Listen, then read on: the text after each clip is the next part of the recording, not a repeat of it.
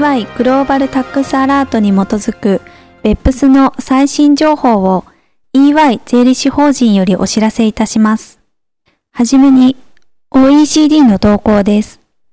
2015年4月29日、OECD は BEPS 行動8に基づき、無形資産の移転価格に関するディスカッションドラフトを公開しました。本ディスカッションドラフトでは、費用分担契約、いわゆる CCA に関する OECD 移転価格ガイドラインの修正案が盛り込まれています。提案される修正は、既存の CCA に関するガイダンスから大きく変更されています。コメントの提出期限は2015年5月29日、パブリックコンサルテーションは2015年7月6日から7日に開催される予定です。2015年5月4日、OECD は BEPS 行動12に基づく情報開示義務ルールに関するディスカッションドラフトに対して寄せられた300ページ近くにも及ぶ数々のコメントをホームページに掲載しました。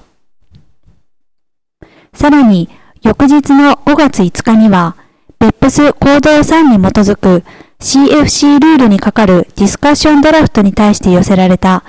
500ページを超える数々のコメントをホームページに掲載しました。両ホームページには EY の投稿したグローバルコメントが含まれます。続いて、各国における BEPS 関連の最新動向をお知らせします。はじめに、オーストラリアでは、2015年5月4日、法人税回避調査のためのヒアリングで、オーストラリア税務当局が受けた質問に対する当局の回答を、上院経済委員会が公表しました。回答には、当局が考案した実効税率計算式の説明が含まれ、オーストラリア関連の事業活動にかかる多国籍企業の租税パフォーマンスを評価する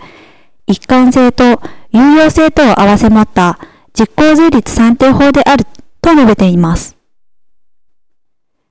続いて、スイスの動向です。2015年4月23日、スイス連邦財務省の租税政策課は、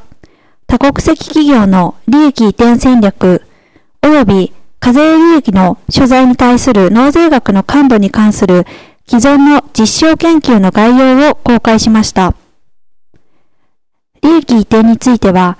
多国籍企業がそういった活動に従事していることに疑いの余地はないものの、それによる租税収入の減少は、それほど多額ではないであろうとの結論で締めくくっています。また、税源侵食及び利益移転の根絶により、便益を受けることのできる国は限られますが、この記事では、これらの数少ない国々が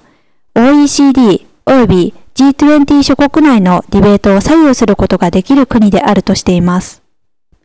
加えて、税源侵食及び利益移転の抑制が生産施設にかかる租税競争を逼迫させる可能性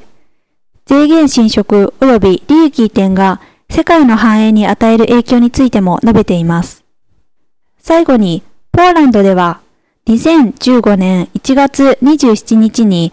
欧州委員会が導入した EU 親子会社指令に基づき、配当金に対する地方税の免除にかかる修正案を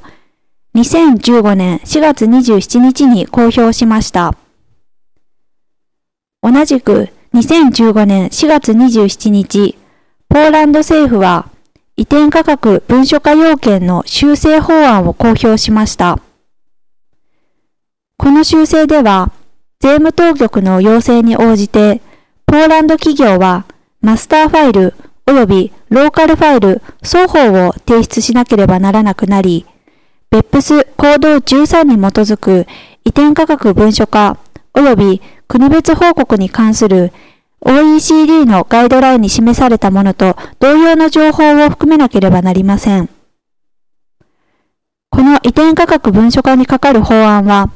2016年1月1日に発行する見込みです。今回お届けする内容は以上です。別府スに関する最新情報は EY のウェブサイトをご参照ください。